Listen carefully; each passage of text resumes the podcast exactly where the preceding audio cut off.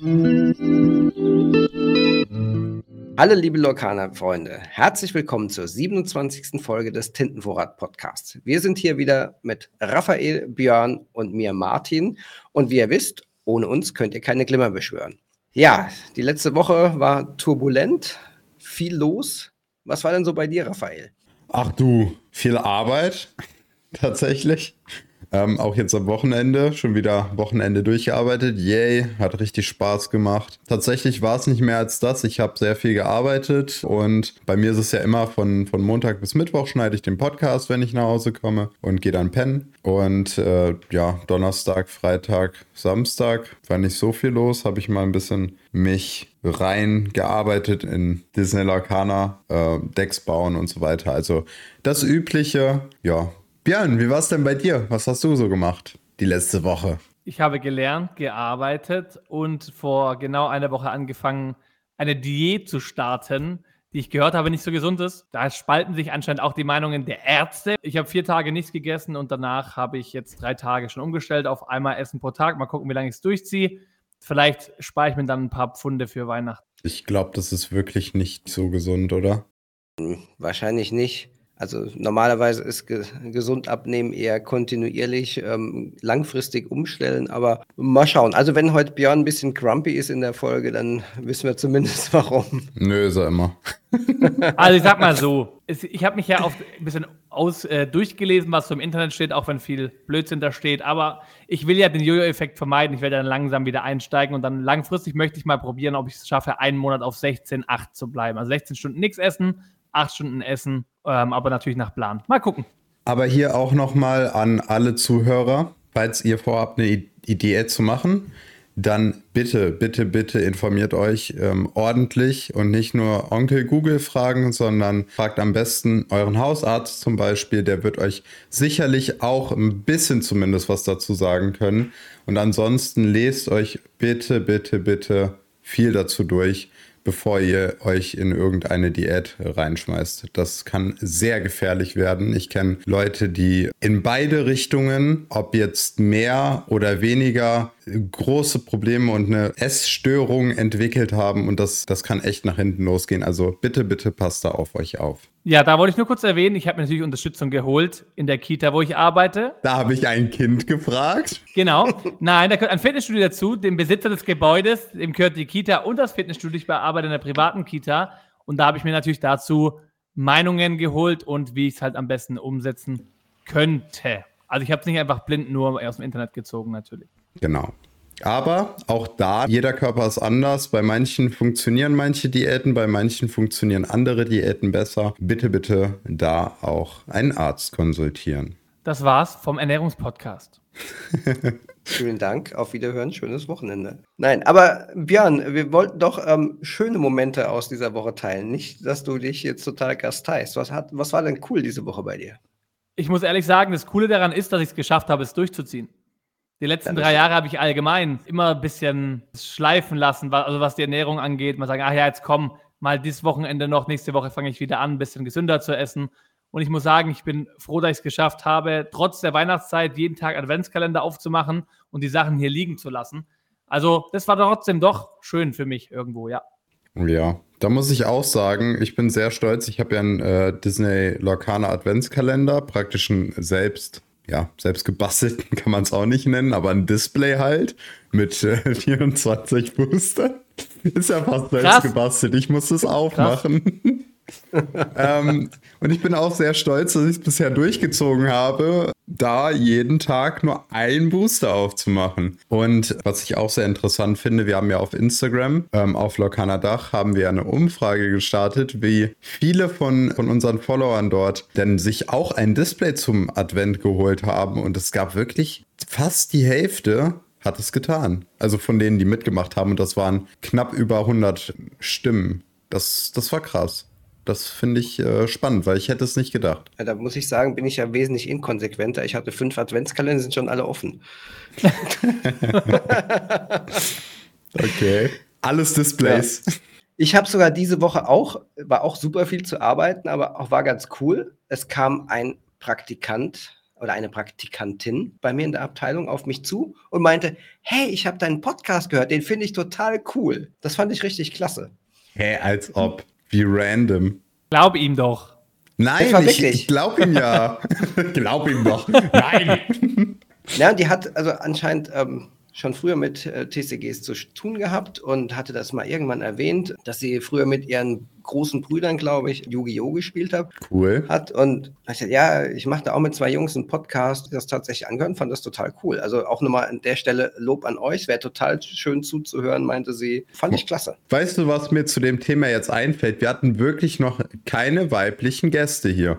Und ähm, da hatte ich, glaube ich, schon mal mit einer Userin auf Instagram drüber geredet und ich finde das blöd. Deswegen würde ich gerne für die nächsten Folgen mal jemanden einladen. Müssen wir mal gucken, wer es wird. Wir haben ja zum Beispiel noch eine gewisse Person im Kopf, die wir gerne einladen würden. Äh, da muss der Björn sich, glaube ich, drum kümmern. Ansonsten ja. akzeptieren wir ähm, Bewerbungen. Also wir haben da schon eine Bewerbung. Ja, ich ja. weiß. Aber es dürfen sich auch noch andere bewerben. Jeder kann sich sehr gerne ja. bewerben. Genau, das zu dem Thema. Wir haben da eine kleine neue Kategorie, die wir gerne etablieren würden. Björn, bist du bereit?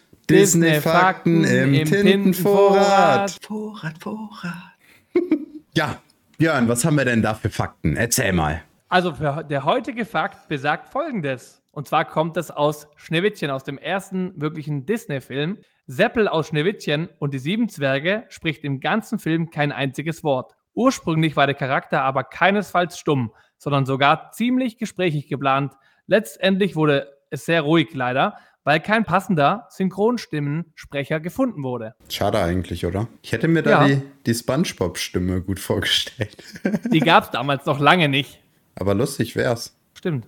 Zum Nachhinein? Meint, meint ja. ihr, es kommt noch eine Schneewittchen? Es kommt auch eine Schneewittchen-Neuverfilmung, oder? Eine Realverfilmung. Hast du mir, glaube ich, sogar erzählt ja, davon, dass stimmt, sie am Ende ja. mit den Zwergen, dass sie die Zwerge am Ende animiert haben, weil sie keine ethnischen Gruppen irgendwie angreifen wollten. Genau, ja. es gab da ja Probleme mit, ja, mit gewissen Gruppen. Ähm, aber ja, bin ich mal gespannt. Wie gesagt, lustig wär's, SpongeBob-Stimme als Seppel. ja, why not? Na, wobei, geht auch gar nicht. Fällt mir gerade auf. Gab es nicht einen Winnie Pooh-Charakter, der den, die Stimme schon hatte? Das weiß ich nicht. Boah, ich glaube, das war Winnie Pooh. Das wäre ein Disney-Fakt fürs nächste Mal. War das, ja, ist das Schweinchen? Piglet? Ferkel. Ferkel. Ich glaube, es war Ferkel. Ich glaube, Ferkel hatte die, äh, die Spongebob-Stimme. Oder war das eine andere Synchron? Egal, ihr, ihr wisst, äh, klärt uns gerne auf, schreibt uns gerne unter äh, tintenvorrat.gmail.com, was ihr dazu denkt oder im Tintenvorrat-Chat, wer das genau war. Wir stehen da auf dem Schlauch. Dann kommen wir jetzt mal zum Orkana-Teil des Podcasts, nämlich die News. Egal was ihr braucht, sie hops einfach. Lorcana News. Sogar die, die noch gar nicht laufen sind. Was haben wir denn da, Martin? Erzähl doch mal. Ja, da war die Woche irgendwie nicht so viel Spannendes. Da wurde nur so, ja, das dritte Set kurz angekündigt, ein paar Karten davon gezeigt. Nein, also okay. Tintenlande wurde angekündigt. Ähm, drittes Set, sau früh, finde ich. Ähm, 204 Karten wie das letzte Set. Start 23. Februar in den Spieleläden, 8. März im Großverkauf. Ja, schon ganz cool. Und wie gesagt, Locations. Was sind Locations oder Orte? Wir haben dazu schon auf äh, Instagram so ein paar Fragen beantwortet. Also im Prinzip sind Orte, wie ihr schon gesagt habt, eine neue Kategorie. Das sind, wie der Name schon sagt, Orte aus den Disney-Filmen. Und die Karten sind auch ein bisschen anders angeordnet oder halt das, das Design der Karte. Das heißt, ihr könnt euch das so vorstellen, wenn ihr es noch nicht gesehen habt, schaut euch auf jeden Fall mal bei uns auf Instagram vorbei. Die Karten sind gedreht. Das heißt, die sind im Querformat. Das sieht auch ziemlich cool aus. Ich habe meinen Kopf ein bisschen schräg, auch wenn man es nicht sieht. Dann kann ich mir das mal ein bisschen angucken hier. Was bei denen jetzt, sage ich mal, ganz klar zu sehen ist. Es gibt auch ganz normal den, äh, die Möglichkeit, dass man sieht, okay, ist sie tintbar oder nicht. Vielleicht gibt es ja auch dann noch Orte, die nicht tintbar sind. Bisher haben wir da nur eine bisher gesehen. Das war der Forbidden Mountain und äh, der, der, das, ja, das Schloss von der Maleficent. von, dem, von der Malefiz. Und da seht ihr damit, wenn ihr die Karte einfach wieder quer liegen habt, auf der linken Seite ein neues Symbol, worüber dann schon sehr spekuliert worden ist, bevor es bekannt gegeben worden ist, weil am Freitag, also jetzt am Freitag wurde auch von Steve, war ein FAQ, FAQ auf dem offiziellen Discord. Ähm, da wurde es dann erklärt. Und ja, dieses Symbol besagt im Prinzip ganz einfach, wie viel Tinte du bezahlen musst, um einen Charakter an diesen Ort zu schicken. Zum Beispiel jetzt bei diesem Forbidden Mountain 1. Gibt es bestimmt dann auch welche, die vielleicht 2, 3, 4, null, keine Ahnung, was auch immer kosten werden. Ne? Wird sich dann zeigen, ne? Also, ja. genau. Ihr habt da auch wie Björn schon meinte, ganz oben rechts die ganz normalen Ressourcenkosten. Also das sieht auch genauso aus wie auf einer normalen Karte. Und ja, wie er schon meinte, halt unten links dieses, dieses neue Symbol, was aus, irgendwie aussieht wie so ein Google, ähm, hier bist du gerade Zeichen, mit, mit halt diesen Kosten. Hexagon in der Mitte. Dann hat man rechts noch Willenskraft von dem Ort. Und ganz wichtig hierbei ist, ihr könnt den Ort herausfordern mit euren Charakteren, ganz normal wie jeden anderen Charakter auch. Nur fügt ihr dem Ort dann eben den Schaden zu und der Ort fügt aber eurem Charakter keinen Schaden zu, weil er keine Stärke hat. Vom Game Design her finde ich das ja super clever, dass sie den im Querformat gedruckt haben, weil es ja dann wie ein erschöpfter Charakter heißt, die Lo Locations sind ja immer angreifbar und das finde ich so vom Prinzip her halt irgendwie total clever. Ja. ja. Ganz abgesehen davon, dass Orte sowieso generell im Querdesign viel schöner sind. Was ist denn eigentlich die Idee hinter den Orten? Also, was bringt mir, es mir jetzt einfach so einen Ort auszuspielen?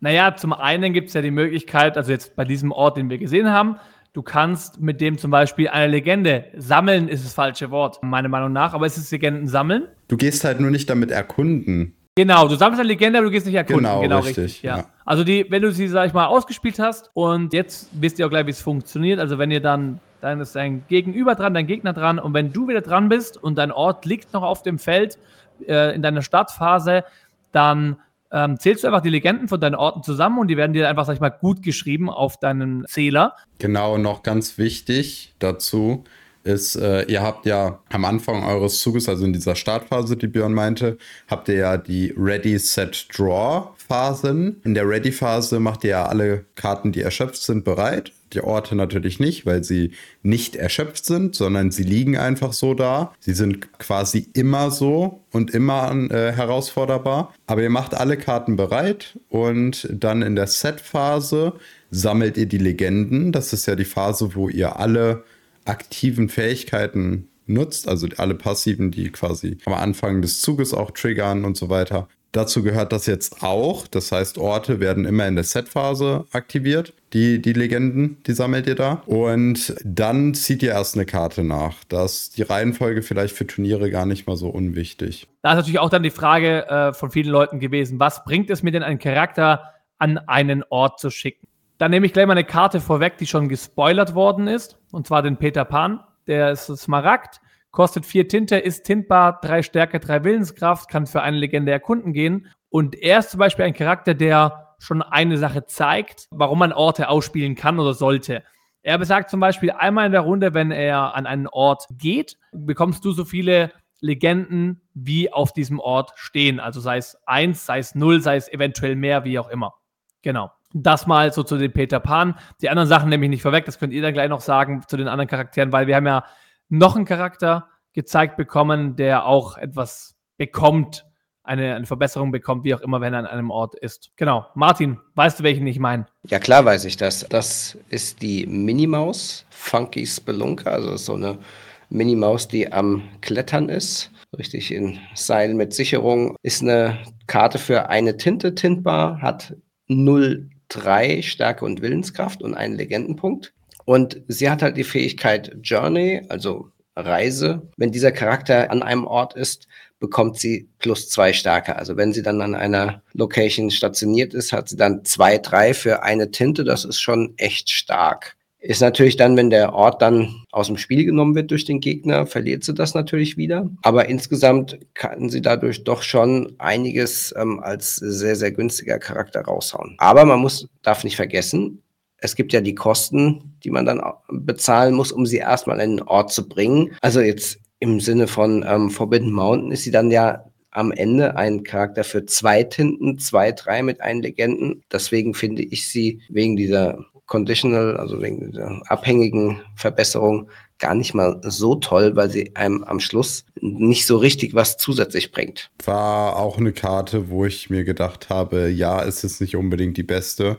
Ähm, alleine von der, ja, von dem Payoff halt die zwei Tinte jetzt für Forbidden Mountain zum Beispiel kostet ja eins, um den Charakter dorthin zu äh, schieben. Auch ganz wichtig hier nochmal, ähm, ihr könnt Charaktere an Orte schieben, ähm, selbst wenn sie noch nicht getrocknet sind. Also ihr könnt einen Charakter ausspielen und den dann direkt im selben Zug auch an einen Ort schieben, indem ihr dann dafür auch noch die Kosten zahlt. Ähm, ihr müsst den Charakter vorher nicht trocknen lassen. Vielleicht ganz wichtig noch. Und, ja. ja. Was auch noch wichtig ist ähm, zu wissen, ist, wenn ihr einen Charakter an einen Ort geschickt habt, könnt ihn dort nicht einfach wieder rausnehmen. Der bleibt dort. Also man kann nicht sagen, ja, ich nehme ihn jetzt wieder vom Ort weg. Kann ja wahrscheinlich, vielleicht gibt es irgendwann mal Karten, die sagen, zerstört den Ort und dann wird der Charakter, der dort ist, verbannt. Deswegen, das funktioniert nicht.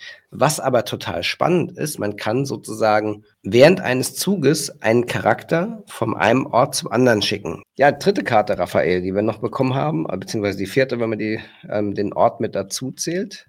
Ja, die nächste Karte, die wir bekommen haben, ist das Ferkel. Ist auch sehr interessanterweise eine Super Rare. Das ist ein Bernstein-Charakter, der zwei Tinten kostet, äh, tintbar ist, zwei Stärke hat und zwei Willenskraft und für eine Legende erkunden kann. Und der hat die Fähigkeit, solange du zwei oder mehr Charakter im Spiel hast, bekommt dieser Charakter plus zwei Legenden ist auch wieder so eine Condition, wie zum Beispiel der Surfer Stitch, der ja eine Karte ziehen lässt, wenn man zwei oder mehr Charaktere auf dem Feld hat. Ich kann mir vorstellen, dass das auch ein Thema wird. Gerade weil er ja zwei kostet, mit dem Rockstar Stitch zum Beispiel zusammen. Da hat man ja auch Synergien, weil der ja dich ja auch eine Karte ziehen lässt, sobald du einen Charakter mit der zwei oder weniger kostet aufs Feld bringst. Da könnte es schon coole Sachen äh, mitgeben. Finde ich auch, wenn du den ausspielst und das tatsächlich zutrifft, sehr stark. Du hast dann praktisch einen, einen tintbaren 2-3er, also zwei und drei Legenden. Das ist dann praktisch ein Pinocchio, nur halt in tintbar. Trifft die Bedingung halt nicht zu, hast du äh,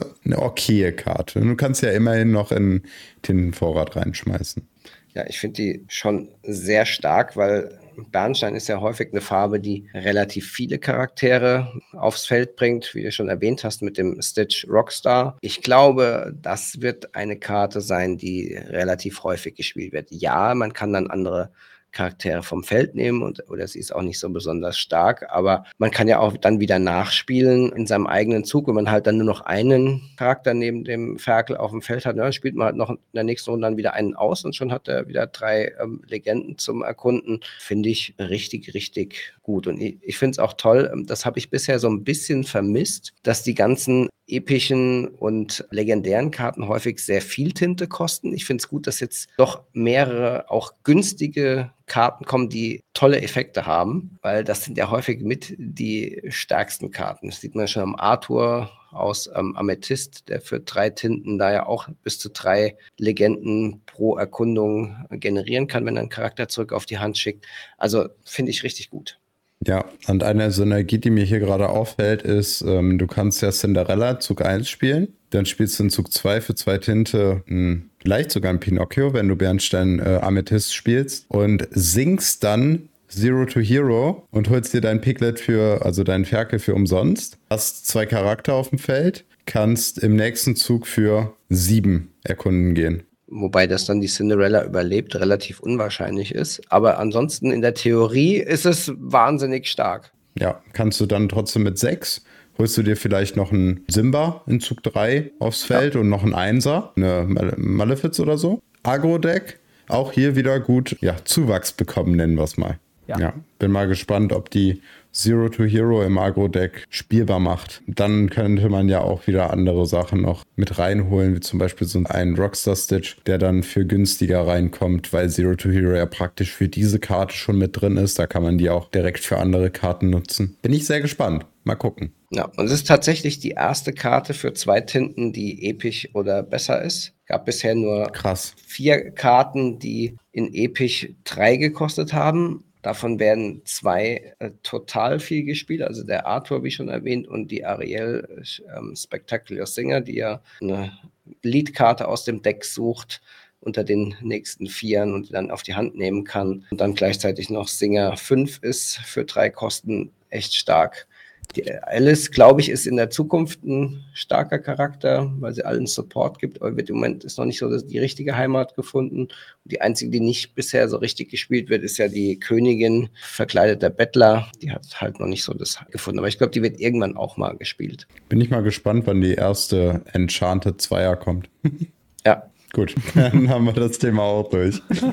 Ja, und äh, abgesehen von den Karten, die wir bis jetzt gesehen haben, die uns früher oder später noch überfluten werden, ähm, haben wir noch zwei Themen, die mehr oder weniger bestätigt sind im neuen Set. Also auf jeden Fall neue Karten für den Schatzplaneten. Da haben wir ja bisher in Klammern nur den John Silver gesehen in Set 1 und Set 2 gab es ja gar nichts zu dem Thema. Und jetzt Set 3 kommt wohl noch was dazu. Entenhausen haben wir jetzt auch in Set 3, da gab es ja eine Deckbox mit dem Dagobert Duck abgebildet, da bin ich wirklich mit am meisten Feuer und Flamme für, denn Entenhausen ist einfach wirklich die coolste Serie. Also da kann ich auch nur empfehlen, die neue DuckTales zu schauen. Da gibt es ja quasi eine Neuauflage. Da sind ja viele so ein bisschen vorsichtig, was das Thema angeht, weil Neuauflagen immer so ein bisschen schwierig sind. Aber Entenhausen haben die schon extrem gut hinbekommen. Kann ich nur empfehlen. Ist genau dasselbe Gefühl, wie man das als Kind hatte, als man ähm, die alten Entenhausen-Folgen geguckt hat. Ist qualitativ kein Downgrade. Ja,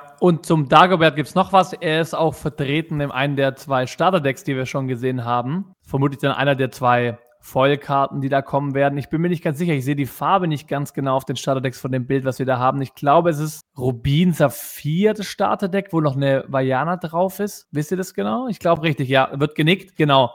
Und dann noch das Starterdeck mit Bernstein Smaragd ist es. Und da sehen wir zum Beispiel unter anderem den Pongo von 101 Dalmatiner und noch ein paar kleine Dalmatiner drauf und noch den Peter Pan. Ist der Dalmatiner nicht die Perdita? Die wurde ja auch explizit in dem ähm, Presseartikel erwähnt. Das könnte auch sein. Ich kann es nur auf dem Bild nicht richtig erkennen. Das kann auch gut sein, ja. ja. Den Pongo gibt es ja welcher, schon aus Set 1. Eben, deswegen. Und die Perdita wurde ja explizit erwähnt, genauso wie der zweite Hund, nämlich Pluto wurde auch in dem Presseartikel erwähnt, dass hm. der auch vertreten sein wird von den ja, Entenhausen-Charakteren. Ja, dann. Ja, cool, ja, was denkt ihr eigentlich? Werden Dalmatiner jetzt in Set 3 kommen? Und wenn ja, mache ich hier gerne nochmal dieselbe Debatte auf, wie wir sie mit den sieben Zwergen hatten. Meint ihr, jeder Dalmatiner bekommt eine eigene Karte? Ja klar, ja. 101, also es sind jetzt dann nur noch 100 Karten, weil Pongo haben wir ja schon. Ist doch dann fast, ist ja noch dann noch genug Platz für andere Sachen. Ja, ist ja, ist ja ein, Themen, ein Themenset dann einfach. Ähm, die Tintenlande ist einfach so, die, da, da wohnen die das Dalmatiner sind, einfach. Genau, genau, das sind einfach nur die Tinten, ähm, Kleckse auf Genau. Den, auf den Dalmatinern drauf. Ich kann jetzt nur mutmaßen, wenn ich, wenn ich das Starterdeck sehe, vielleicht ist auch das Artwork, sehe ich, glaube ich, kleine Dalmatiner drauf. Ich glaube, wie gesagt, dass vielleicht gibt es spezielle Dalmatiner, die kommen werden, aber ich glaube auf jeden Fall nicht, dass es, ich hoffe nicht, dass es 100 Karten werden. Ich hoffe schon, ja, das wäre so lustig. Ich glaube es nicht. Wahrscheinlich werden dann so herausragende von den kleinen Dalmatinern, so wie, keine Ahnung, Lucky ist Moppel. mir jetzt als einziges so richtig ja, und Moppel im Gedächtnis geblieben. Das könnte ich mir schon vorstellen, dass wir da ein paar mehr machen, vielleicht auch mit Synergien, aber jetzt nicht 101, vielleicht 7, 6, 5, keine Ahnung. So wie die Zwerge. Wir bleiben den ja. Zwergen treu, genau. Sieben genau. Stück. Vielleicht ist dann jetzt das für, keine Ahnung, welcher Farbe die sein werden. Ich sage jetzt einfach mal Saphir oder na, Rubin wird ja dann zu Pongo passen, dass dann vielleicht irgendwie so eine Dalmatiner-Synergie in Rubin gibt. Ja. Ja, oder halt in Bernstein, wo jetzt halt das äh, Coverbild von dem Starterdeck mit drauf ist, ne? Ich glaube, dass es Bernstein Stimmt. ist, wenn ich. Ja. Und Entenhausen dann in Saphir zum Beispiel, wenn es, keine Ahnung, oder ja. die wechseln sich ab und es gibt in verschiedenen Farben Sachen. Ne? Ist auch zwar jetzt nicht ja, unbedingt ja. passend, weil wir haben ja die sieben Zwerge ja auch alle in einer Farbe gesehen, aber könnte durchaus möglich sein, ne? dass da. Ich meine, 100 und ein Dalmatiner muss doch erstmal unterbringen in eine Farbe. So. Ja, stimmt. Kommen nur drei Sets, das passt schon. Das kriegen wir schon hin. Ja, es gibt, also wenn es nochmal um bei den Set 3 zu bleiben, also Into the Inklands oder Tintenlande, wie es ja auf Deutsch heißt, es gibt neben den Deckboxen ja auch die Sleeves, das sind auch Dagobert, Duck und Robin Hood. Und es gibt noch zwei Playmats, die man gesehen hat. Eine mit der Vajana, die so von hinten über die Insel schaut. Und das andere ein na, so ein bisschen Raumanzug-Stitch, der in totaler Großaufnahme da drauf ist. Was haltet ihr von den Motiven? Ich finde den Stitch eigentlich ziemlich cool. Ich habe gesehen, dass es da ein bisschen Backlash gab im Internet, dass die Leute gesagt haben, ja, der sieht doch gar nicht so gut aus. Finde ich nicht. Also ich persönlich mag's, aber es ist auch wieder so eine Sache, ne? Ist dann Ansichtssache. Die Vajana Playmat finde ich sehr, sehr schön. Nicht nur vom Artwork her sehr gelungen, sondern auch von der Idee von der Playmat her. Ich finde, Playmats sind, sollten eher wenig bedruckt sein. Also es sollte nicht zu viel los sein, weil sie quasi nicht vom Spielgeschehen ablenken soll, sondern einen schönen Hintergrund bieten soll. Und da finde ich die Vajana Playmat sehr, sehr schön, weil du hast sehr viel Fläche, um zu spielen und hast trotzdem noch ein schönes Artwork unten links in der Ecke und halt quasi, ja, den Himmel und das Meer. Finde ich sehr, sehr schön. Kann ich mich auch nur anschließen. Also der Stitch erinnert mich so ein bisschen an die aus Set 1 so ein bisschen an die, an die Spielmatten. Trotzdem schön. Und äh, wie schon gesagt, die Vajana finde ich auch sehr schön. Und dass man rechts relativ viel Himmel und Meer hat, wo man dann halt trotz allem noch was sehen kann. Ja, ich glaube, das Problem, was die Leute jetzt haben, ist, dass halt die Playmats aus Set 2, die waren halt gigantisch gut. Ne? Denn ja. Ähm, Winnie Pooh kriegt man ja nirgendwo gefühlt, ähm, weil den alle haben wollten. Das ist, glaube ich, das eigentliche Problem daran, dass die letzten beiden halt unfassbar toll waren. Die Leute sind halt ein bisschen verwöhnt, sage ich jetzt mal. Auch von den Artworks, weil viele sagen dann auch, Set 2 Artworks sind nicht so schön gewesen oder sonst irgendwas. Also es gab ja auch schon da ein paar Sachen so, ja, das finde ich nicht so schön oder das finde ich nicht so schön. Hatten wir ja auch schon mal in der Podcast-Folge drüber gesprochen. Ähm, wir sind sehr verwöhnt von Set 1 und jetzt auch von Set 2. Es wird nicht schlechter. Da muss man aufpassen, dass man jetzt nicht sagt, okay, Lorcana sieht in den nächsten Sets blöd aus. Ich finde Lorcana dadurch, dass jede Karte quasi ihr eigenes Artwork bekommt und das halt auch so bleibt, 204 Mal jedes Set äh, ist schon krass. Dafür finde ich die Artworks unfassbar schön. Plus die 12 Enchanted noch dazu, ne? Genau, richtig. Ich komme ja auch noch dazu. Noch eine andere Sache, die Trove. Da gibt es eine Änderung. Ja, stimmt. Also das ist ein bisschen zu meinem Unmut, ähm, dass die Trove dann auf Deutsch in Deutschland geben wird und wahrscheinlich dann ja nicht mehr auf Englisch, so wie wir das ja von den Geschenksets schon kennen. Ich habe ja nur englische Karten, deswegen finde ich das jetzt nicht so dolle, weil das heißt, man muss sich die entweder irgendwo teuer aus dem Ausland holen, wo sie auch schwer zu bekommen sind, oder man kann sie halt nicht mehr gescheit bekommen. Ja, finde ich ein bisschen schade, aber macht wahrscheinlich produktionstechnisch und lokalisationstechnisch Sinn. Und ist vielleicht auch noch ein Zeichen dafür, natürlich auch jetzt im positiven Sinne für die deutschen Sammler und so weiter, dass genug Kapazität da ist, um auch die Trove in einer anderen Sprache liefern zu können, in Deutsch zum Beispiel. Es sind ja viele Sammler gewesen, die ja von Z1 schon gesagt haben, oh, warum gibt es das nicht auf Deutsch und so weiter. Also klar, für mich auch, ich sammle auch nur englische Karten, wird genau das gleiche Problem sein. Aber ich denke, also, dass sich sehr, sehr viele deutschen, deutsche Sammler äh, darüber freuen werden. Ja, also ich finde es gar nicht so schlimm mit der Trove. Natürlich hätte ich gerne die Trove auch auf Englisch, einfach weil ich mir die Trove gerne holen würde. Aber ich merke halt jetzt ab Set 2 schon, dass ich die Trove selber nicht wirklich brauche. Und ähm, da finde ich tatsächlich die Giftsets oder die Geschenksets ein bisschen mehr schade, weil du quasi da exklusive Karten hast, in Form von den Oversized-Karten, die ich zum Beispiel gerne auch auf Englisch hätte, weil ich ja eine Kartensammlung auf Englisch habe. Alles in allem finde ich es generell jetzt nicht so schlimm. Schlimmer fände ich es, wenn es jetzt gar keine Karten auf Englisch mehr geben würde in Deutschland, aber da kommen wir, glaube ich, nicht hin. Würde auch nicht so viel Sinn machen. Die Änderung mit der Trove, schade, ist halt dann so. Genau. Kommen wir dann äh, nochmal zu dem nächsten Thema zumindest machen wir mal weiter mit den Artworks. Und zwar haben wir auf den Boostern ja zum einen den Jafar, dann den, das, das Ferkel und äh, noch eine Mini. Ist das dieselbe Mini wie auf der Karte? Ich glaube es. Also man kann es relativ schlecht erkennen, finde ich. Das ist das, was ich ähm, jetzt da raus äh, interpretiert habe. Wenn ihr da was anderes seht, bitte korrigiert mich. Na, ist nicht so mhm. leicht zu erkennen, fand nicht ich. Nicht so leicht zu erkennen, ja.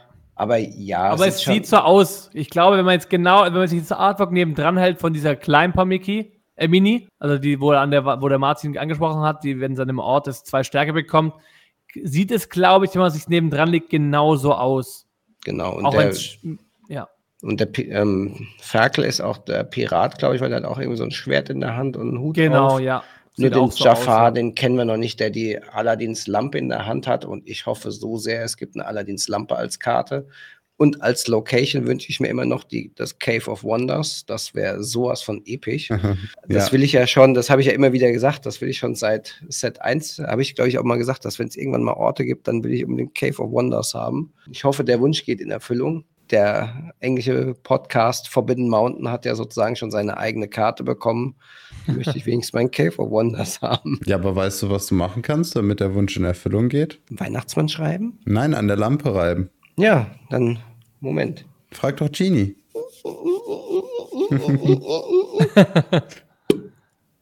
ich wünsche mir Cave of Wonders als Karte. Das war mein letzter Wunsch, den ich von drei frei hatte. Ja, jetzt kriegen wir es. Super. Eine gute Idee. Nur ein kleiner Freundschaftsdienst von mir. genau. Reden wir dann jetzt doch noch mal ein klein wenig über die Turniermeter zum Schluss. Und ähm, ja, was haben wir denn da aktuell ja aktiv auf den führenden Plätzen? Björn, erzähl doch mal. Also auf den führenden Plätzen, mich hat es ein bisschen überrascht, dass sehr, immer noch sehr, sehr viel Amethyst Rubin gespielt wird. Also überrascht in dem Sinne, dass ich bevor Set 2 offiziell raus war, man es richtig gespielt hat und so weiter, dachte ich, jetzt kommt mal eine andere Combo, aber es wird doch äh, laut den Turnieren, die man so mitverfolgt, sehr, sehr viel immer noch Akku Control gespielt in Amethyst Rubin, auch mit dem Bounce. Ist natürlich noch eine, sag ich mal, eine Verstärkung zu dem bereits vorhandenen, was man schon hatte in dem Bereich. Und ähm, was man schon aus Set 1 auch schon gesehen hat, war dieses Bernstein-Stahl äh, was auch verbessert worden, sage ich jetzt mal, mit vielen Karten, mit der Cinderella, mit ähm, dem Lied, was man für drei auch singen kann, dass man zwei Schaden austeilt, noch eine Karte ziehen darf und natürlich auch mit dem, was der Martin gerne spielt, auch mit der Flöte. Und ja, dann noch, was ich noch mit dazu geschrieben habe, war noch das Rubin Saphir, was wir letztes Mal auch kurz behandelt hatten. Da wird halt sehr, sehr viel jetzt auch mit Control gespielt und halt mit Card Draw, was man in Saphir halt mittlerweile generieren kann und mit dem Grand Peppy. Das sind so die Sachen, die, ich, die man jetzt aktuell am meisten sieht. Wird sich vielleicht noch ein bisschen was ändern, bin ich mal gespannt, aber ja, das ist so aktuell das meiste. Mich wundert, wie gesagt, dass Discard, also dieses äh, Smaragd, zumindest Smaragd in irgendeiner Form, gar nicht so krass vertreten ist, wie ich eigentlich dachte. Ja, ich glaube, das ähm, Smaragd-Discard-Deck ist halt, insofern hat es das schwierig, weil die beiden Hauptdecks, ich meine, wir haben das gesehen, da gab es jetzt ein Turnier in Frankreich mit 208 Personen in Angers. Fünf von acht Decks in den Top 8 war ähm, Rubin Amethyst, zwei Steel Song und eins dieses ähm, Item Porsicle, also Taziatella Deck, Control Deck. Und ich glaube einfach, dass die Amethyst Rubin und die Steel Song, die sind so schnell, die können sich sehr gut anpassen. Die können entweder extrem schnell spielen oder halt schon sehr kontrolllastig oder ja, das Steel Song eher ein bisschen in die Richtung Midrange, also so halbschnell, aber sie können sehr gut sich auf den Gegner einstellen. Und das kann halt das Smaragd-Deck nicht so. Das braucht so ein paar Karten erstmal auf dem Feld, bis es funktioniert, damit es dem Gegner Karten anwirft, man selbst Kartenvorteil bekommt und ist in der Regel so gebaut, dass man am Anfang keine gute hm, Verteidigung hat. Deswegen kommen jetzt die ersten, die dann wieder den Captain Hook Duelist spielen, also für eine Tinte mit Challenger, also Herausforderer, um halt dem entgegenzuwirken und halt Steel Song ist halt auch so der natürliche Feind von dem Discard-Deck, weil es sind ganz viele von den äh, Kerncharakteren, also entweder dem Bucky, dem Eichhörnchen oder halt ähm, dem Prince John, die haben ein beziehungsweise zwei Willenskraft. Ja, die haben behütet, aber halt mit Grab Your Sword, also nehmt das Schwert, sind die halt dann auch ganz schnell wieder runter vom Feld. Und das kann ja Zug 4 ohne weiteres, manchmal auch schon Zug 3, wenn ein Charakter gestaltwandelt wird, zum Beispiel wie die Königin, dann ist halt das ganze Setup, was man braucht, weg. Und das killt so ein Deck natürlich ungemein. Deswegen glaube ich, hat es dieses, dieser Archetyp im Moment total schwer. Und das Amethyst-Rubin-Deck kann halt durch dieses immer wieder auf die Hand zurückschicken, wenn die dann auch diesen zwei Tinten Pinocchio mit drei Legenden spielen, auch so agromäßig unterwegs sind, braucht dann gar nicht die ganzen Kontrollsachen, dass es dann halt ähm, gewinnt, bevor überhaupt Discard richtig zum Zug kommt. Aber ich glaube, das ist eine junge Meta, da kann noch ganz, ganz viel passieren. Also ich glaube nicht, dass jetzt das irgendwie die Meta ähm, gelöst ist und wir jetzt äh, zwei Monate lang nur Rubin, Amethyst und Steel Songs sehen. Und das äh, fasst auch sozusagen alles für diese Folge zusammen. Es hat uns extrem gefreut, dass ihr wieder reingehört habt. Denkt daran, aktuell läuft noch der Adventskalender auf dem Discord, also Schaut da gerne rein. Da einfach nur mitmachen steht auch eigentlich alles beschrieben, wie ihr mitmachen könnt. Ansonsten würde ich mich gerne bei euch bedanken fürs Zuhören und fürs Dabeisein. Wir hören uns dann in der nächsten Folge. Bis dann. Ciao, ciao. Ciao. Tschüss. Dann vielen Dank fürs Zuhören. Tintenvorrat ist ein inoffizieller Fernpodcast für Disney Lorcaner und steht nicht im Zusammenhang mit der Walt Disney Company. Bis zum nächsten Mal. Macht's gut, Freunde.